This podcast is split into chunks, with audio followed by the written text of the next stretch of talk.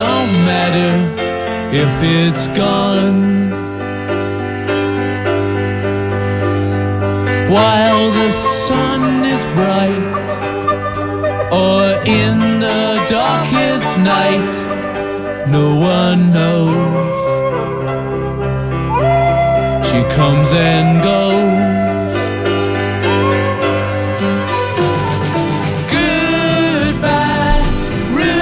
Buenas tardes, martes 16 de enero de 2024, una de la tarde con 31 minutos. Les habla Fernando Zavala. Este martes iniciando una nueva edición de información privilegiada aquí en Radio Duna con la compañía de Josefina Ríos que volvió en gloria y majestad, con entusiasmo, con escándalo también, Con rabia. pero por, al- No. digamos, por Con fe- con- sobre todo con felicidad. con entusiasmo. Y oye, y gratitud. Gratitud. ¿Tú veías 31 minutos? No. ¿No? ¿Nunca lo viste? ¿No de Alguna vez lo vi, alguna vez lo vi, sí. Ah, ya. Sí, sí, Es que es como un poquito. como yo- bueno, tú acuérdate que yo. Las televisiones y yo no son No, demasiado. yo sé que no hay, no hay, no hay una amistad, amigos. no hay una amistad ahí no. muy profunda. Yo lo Sí, sé. oye, eh, si, si yo te, te habría dicho ayer, oye, yo creo que mañana el dólar va a llegar a 9.30. ¿Qué hubieras dicho tú? Ay, no le pongas, no le pongas. Te estás Bueno. entusiasmando. Hace unos 15 Sí. minutos, 9.30 está. Ahora como que recogió cañones un poquito, 9.25. Pero pucha que se ha movido el dólar el día de hoy, Sí, Josefina Ríos. sido- ¿ah? una, una, eh, una- una montaña rusa, se me ocurrió ese concepto, no sé por qué. Es una cosa, una cosa creativa. Bueno, y usted se preguntará qué pasó, por qué, ¿Ah? qué eh, Nos, pregu- nos preguntábamos, datos, de nos hecho, nos preguntábamos preguntábamos. qué lo que había pasado este martes. Y bueno, lo- lo- principalmente lo que ha pasado es que ayer fue feriado en Estados Unidos, la conmemoración del día de Martin Luther King, el Día de los Derechos Civiles. Ujú, sí. Y mm, eso hizo que el mercado americano estuviese cerrado por su mayor parte. Y entonces cuando abrió el día de hoy... se sinceraron las se cosas. al- Básicamente además que se está sinceró. atrasado, está atrasado un par de horas. Sí, pues. Ah, por, por los temas de cambio de hora. Entonces, eh, cuando abrió a eso de las 11 de la mañana del día de hoy, eh, en Estados Unidos, eh, claro, se, se sinceró rápidamente. Y hay un segundo efecto más de, de segundo orden, eh, pero que probablemente es el trasfondo de lo que está pasando, que tiene que ver con, las declaraciones de algunos personeros en los últimos días sobre el- la velocidad de, eh, de una eventual reducción de tasas en Estados Unidos. Porque, eh, claro, yo creo que hay un consenso en que van a suceder algunas cosas con las tasas eh, en Estados Unidos. La pregunta es cuán rápido o cuán lento. Y algunos personeros en Davos y hoy día algunos oficiales de la Fed han dado señales de que van a ir con más cautela, con más prudencia, Sí. un poco más lento de lo que inicialmente se había esperado.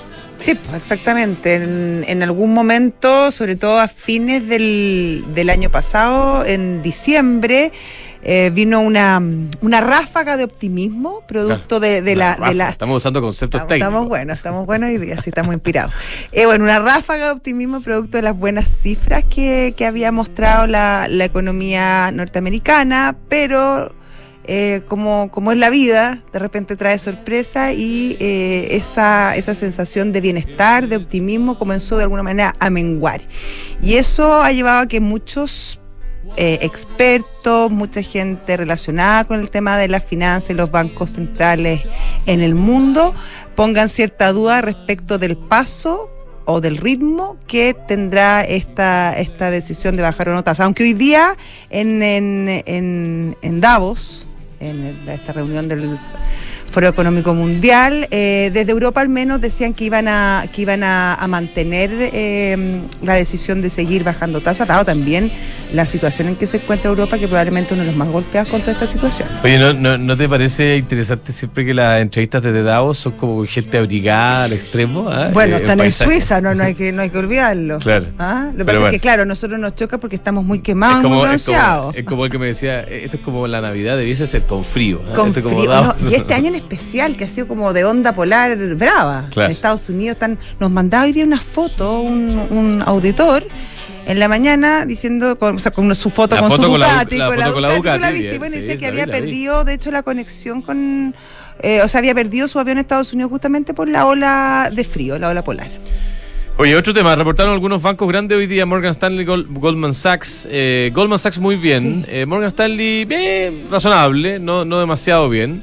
Eh, manteniendo este, esta tendencia que vimos la semana pasada cuando empezaron a reportar los bancos de que algunos muestran buenos resultados y otros no. O sea, no es, no hay una señal tan clara como lo era, como lo fue hace, hace tres meses cuando, Cuando, o, bueno, y para qué hablar de hace un año, cuando el sector bancario está, digamos, en un avión, en un cohete. ¿ah? Claro, no es un no es una industria en alza, sino que hay Hay, hay buenos, hay, y- algún- hay buenos, y hay, malos. hay malos Sí. y más o menos. Sí. Oye, eh, y en nuestro país, el, bueno, además del dólar, que yo creo que tiene todo el mundo eh, cuestionándose muchas cosas, la, Ojalá que no tantas. la, mm, ¿qué la reforma de pensiones que Sí, se va, que se vota, ya- bueno, ayer se aprobó, sabemos, en la comisión de trabajo de la Cámara y hoy se discute en, oye, hay que hacer un, un, un pequeño Acápite. acápite, un pequeño sí, poner un poco el foco. Ayer, si bien efectivamente se había llegado a un acuerdo entre el gobierno y los sectores no alineados, como se les ha llamado Demócrata ahora, la demócrata, la DC y amarillo, Demócrata y y parte amarillo. de, no, y el PDG también. Ya. Eh, y se llegó a este acuerdo que bueno que hemos sabido que tiene sus letras chicas que ya las hemos discutido latamente pero eh, y acá hay un tema que es complejo porque ayer el, el presidente de la comisión de trabajo no dio la palabra no dio Ah, Así no dio espacio para la discusión. Eh, por lo tanto, la oposición, encabezada acá reflejada básicamente en Chile Vamos y, y republicanos, no pudieron exponer por qué ellos se oponían en la mayoría de los casos, pero también en algunos, en algunos temas que se abstuvieron. Oye, hablando de Y yo creo que eso, así, y yo creo que es muy delicado eso porque estamos hablando de un tema que es demasiado, demasiado porque- relevante, que, mm, demasiado complejo y que si se hace mal puede ser tremendo y tener consecuencias inimaginables para todos los chilenos. Claro. El sistema que, o el que se, se ha propuesto, este famoso 3 más 3 o 4 más 2 que sale hoy día, eh, tiene una componente de 3 o de 2, digamos, que es de reparto. Y el reparto no funciona. Y yo o no me sea, de mucho decirlo. reparto, pues, o sea, es un 3 entero más un 0,9, digámoslo, eh, eh, transparentémoslo, Claro, efectivamente. sí. transparentémoslo, si así es. Entonces, entonces esta cuestión es reparto encubierto, un reparto que no funciona, sabemos que no funciona, no ha funcionado, no va a funcionar, la pirámide- las pirámides poblacionales no lo, no lo van a permitir y creo que el, el- el gobierno está dando un gustito político, lamentablemente, ¿ah? a costa de las pensiones de los chilenos en el futuro y de, y de sueños frustrados, de esperanzas que No solo el quebradas. gobierno, Fernando, o sea, hay un, hay un grupo de políticos que por una u otra manera, probablemente respondiendo también al, al ánimo país, ha decidido eh, aceptar, o al menos en esta primera etapa, hay que ver qué pasa después en la discusión. Yo Yo creo que, que el Senado esta es la primera, no, pero es que acuérdate que todavía esto es todo una primera etapa. Esto estamos primero en la comisión, ahora en la comisión de Hacienda y después viene en sala. Y lo primero que se tiene que aprobar es la idea de legislar, que al parecer, todo indica, eso sí debiera pasar. Pero después cuando se empiece a votar capítulo a capítulo, artículo a artículo, hay que ver qué va a pasar y cuán alineadas están las fuerzas y cuán eh, fuerte y sólido es el acuerdo al cual llegó el Sí, gobierno. yo, yo lo he dicho varias veces. eh, El foco de la discusión ha estado en quién administra los fondos. Yo creo que esa es una discusión eh, eh, obviamente importante, pero definitivamente no la más No, importante. por supuesto que no. Y no sé por qué la ministra Jara, que está encabezando esta discusión, no habla de aumentar la edad de jubilación, de aumentar el, el- o sea, de eliminar la discriminación de mujeres con hombres, de eliminar o de generar incentivos para eliminar las lagunas previsionales, que son los temas realmente Sí. Que debiésemos estar conversando. ¿ah? Eh, el quién administra los fondos, si bien es importante, no es tan importante como el hecho que existan fondos ¿ah? y, y que los fondos estén. Por eso que el sistema de reparto es tan mentiroso No, y, ¿Y, tan, quién y cómo? y tan cruel. Y tan cruel, Sí. porque el sistema de reparto te promete algo que, que eh, eventualmente no va a estar, Pero que no va a existir. Hay un estudio que hizo Bernardo Fonten, que ahora está en la Universidad de San Sebastián y que, bueno, sabemos que es el líder de Con, eh, Con mi plata no, y que también está bien avalado por otros estudios que han hecho otras personas respecto al impacto que tiene la decisión, la política planteada por el gobierno, y que da cuenta que un hombre eh, que cotiza por un millón doscientos mil pesos, no digamos que es una super suma, Un una- sueldo, un sueldo super un claro, que, que no es un super sueldo, pero que no es un mal sueldo comparado con, con- con- con la media, con la mediana chilena. Si todo eh, este 6% extra fuera a su a su cuenta individual, tendría un aumento de su pensión mensual de 200 mil pesos. Si se eh, si se cristaliza la propuesta del gobierno, la de 2 2.4, ahora me imagino que va a variar un poco el 2.3, pero no va a variar tanto porque acuérdate que hay un 30% del 3% que es curioso. Bueno, eh, el aumento sería solo de 19 mil pesos. Claro. Entonces yo creo que aquí hay que tra- dejarse de eslogans y trata- ojalá trabajar para que haya mejores pensiones, no para que exprime la ideología, estimados autoridades. Ya. Ya. Oye, tenemos a don Alexis Oces en línea, subgerente de estrategia de corredora de bolsa de BCI. Alexis, ¿cómo te va? Hola, Alexis. Buenas tardes. Hola, ¿cómo les va Fernando, Josefina? ¿Cómo Muy están? bien, Bien, pues. Oye, el día de hoy retomó la actividad, entiendo, con la apertura de los mercados en Estados Unidos, ¿no? ¿Cómo está la cosa? Sí, mira, afuera ya cerrado Europa está la mayoría negativo, Italia nomás estuvo muy plano, pero en general negativo, y Estados Unidos está mixto. El, el Standard Poor's está cayendo un 0,11 y el Nasdaq está subiendo un 0,18% ahora. Y yo creo que el mayor impacto viene del lado del, tipo de cambio. Hoy día tuvimos una, una subida de tipo de cambio desde 917 que abrió, llegando pic incluso hasta 930 pesos eh, hace casi muy poco. ¿Y en nuestro país algo que destaque, estimado? Um, mira, tenemos, eh, ayer fue un día bien flojito porque Estados Unidos cerrado, la bolsa en realidad, a pesar de que cerró positivo, los volúmenes transados fueron más bajos.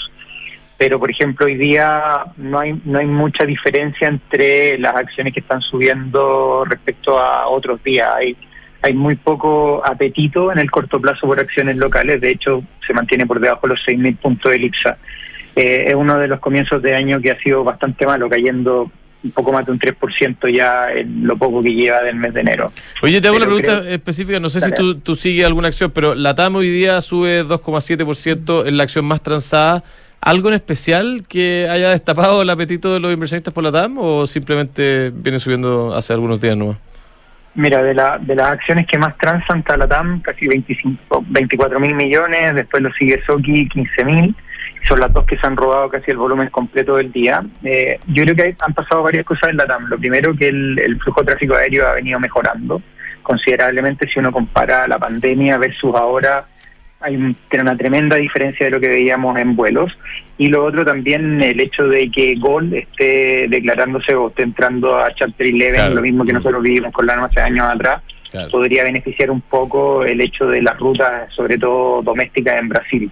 LAN tiene gran parte de sus ingresos vienen por ruta doméstica en Brasil, así que eso podría traer eh, algo más de beneficio. Eh, ahora, no han logrado romper los 10 pesos, de hecho estuvo hace muy pocos días en, en esa zona, no ha, no ha querido romperlos, pero tiene, tiene espacio. Creo que es una compañía que en el largo plazo puede recuperar, ahora en el corto va a seguir estando con volatilidad posterior a todo lo que tiene que ver con la salida del Chapter 11, pero, pero podría ir recuperando flujos a medida que, que vayan saneándose algunas partidas. Excelente. Alexis, muchas gracias, Gracias, por este Alexis. contacto. Hasta luego. Dale, que les vaya bien. Chao. Alexis Sosa, subgerente de estrategia de corredora de bolsa de PCI. Eh, Mercado Pago te permite transferir dinero gratis, retirar dinero en efectivo, comprar con tu tarjeta sin comisión y mucho más. Todo lo que necesitas para tus finanzas en un solo lugar. Date cuenta, abre tu cuenta en Mercado Pago. ¿Sabías que los fondos Frontal Trust, cordada rendimiento con liquidez, cuentan con una rentabilidad conocida superior a los fondos mutuos Money Market y a los depósitos a plazo? Ingresa a www.frontaltrust.cl, invierte con confianza, invierte en Frontal Trust. ¿Te preocupa la reforma previsional, la jornada de 40 horas o el cambio en las gratificaciones? Recurre al, equipo de asesoría laboral de PwC Chile, expertos en reorganizaciones, auditorías laborales, soporte a negociaciones colectivas y mucho más. Visítalos en pwc.cl. El verano ya llegó, está aquí con todo y EconoRent ya está en la quinta región para entregarte el mejor servicio. Abrieron una nueva sucursal en Viña del Mar a pasos de la Quinta Vergara. Los puedes encontrar en los estacionamientos de Plaza Sucre y te estarán esperando. EconoRent, muévete con nosotros. Bueno, tenemos en eh, estudio a doña Ana Claudia Amar. Eh, ella es la directora para América Latina de SLR Corporate Citizen- Citizenship. ¿Qué tal? Ana María, ¿cómo- Ana Claudia, perdón, ¿cómo te va? Muy bien, gracias. Gracias a ti pues, por estar acá. Oye, eh, últimamente se han visto varios eh, artículos noticiosos, reportajes hablando de los resultados que obtienen las compañías en estos nuevos índices de sostenibilidad. Y hay uno que entiendo yo que es el, el más famoso, el más reputado, que el Dow Jones Sus- Sustainability Index. ¿Cómo les fue a la chilena y cómo estamos en general, estimada? Eh, bueno, mira, en general la- las compañías chilenas ya eh, son al menos ocho años que están postulando a, los índices de sostenibilidad de, Dow Jones, que hoy día los administra Standard Poor's, y en general hemos visto mucha consistencia eh, a través de los años en las empresas chilenas en, en sus postulaciones anuales. Unos años suben unas, bajan otras, pero en general fue un buen año, un año de hartos desafíos, donde el, cuestionario siempre está trayendo nuevas tendencias. Eh, nuevos temas que está poniendo encima de la mesa para que las empresas mejoren su gestión y, creo que, que les fue bastante bien.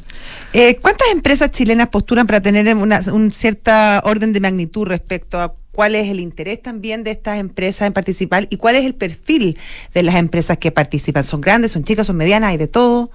Bueno, mira, las empresas tienen que ser abiertas en bolsa, transadas, tienen que ser grandes, relevantes a nivel de industria, a nivel global, mundial, y son invitadas a participar. Se, se, se invita a un universo de más o menos 2.500 empresas a nivel mundial, dentro de las cuales caen las empresas más grandes que están en la bolsa chilena y luego ahí es donde ellas hacen Por ejemplo, que COPEC, CMPC, Falabella, Sencosud, las empresas, SQM. Las empresas con mayor capitalización bursátil y que además tengan una flotación relevante en la bolsa, porque si es una, una compañía que no se transa, mucho, claro, eh, la verdad es que no tiene mucho sentido incluirla en un portfolio sustentable porque no es líquida.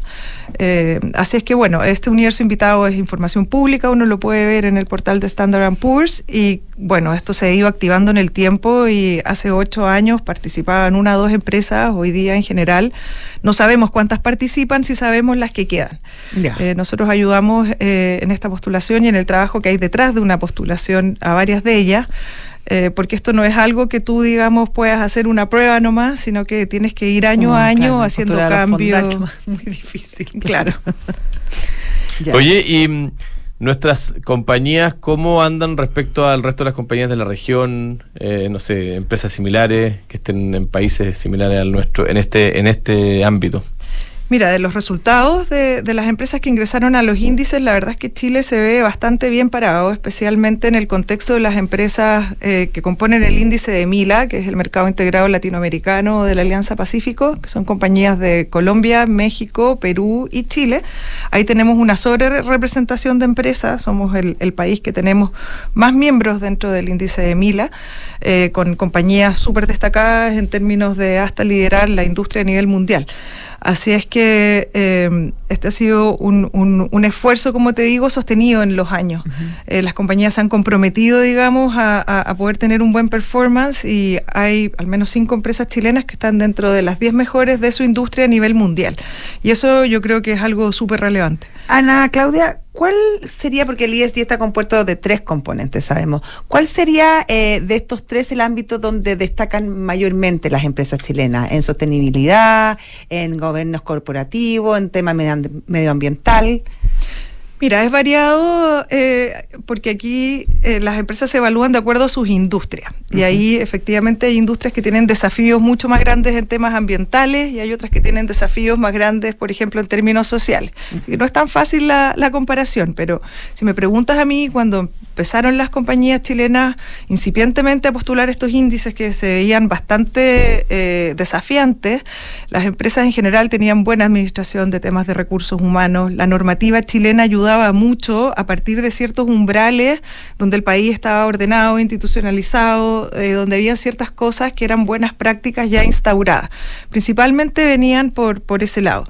Em, en temas medioambientales han habido hartos desafíos, esto es algo que se ha ido acelerando en el tiempo mucho, así es que es normal tanto para las compañías chilenas como para las latinoamericanas y también eh, a nivel global, que esto todos los años trae cosas nuevas, mayores desafíos, eh, metas de descarbonización y temas que el primer año, la verdad es que uno procesa esta información, estos requerimientos y recién ahí empieza a incorporarlos a las estrategias para empezar a tener un mejor performance eh, al año siguiente.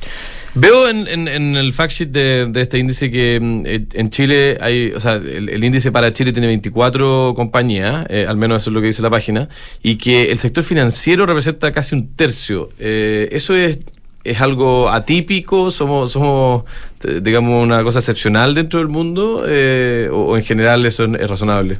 No, los bancos están, están representados proporcionalmente a la composición del índice. En general, eh, la industria financiera... Ah, es por tamaño de la empresa. No, eh, los índices en general invitan a muchos bancos. Hay alrededor ah, de 280 bancos invitados de estas 3.000 y tantas, de estas 2.800, 3.000 Y eso por la relevancia que tienen en los propios claro, índices. los quieren tener en los portfolios accionarios, porque son industrias rentables, porque son compañías que igual han ido manejando estos riesgos ESG.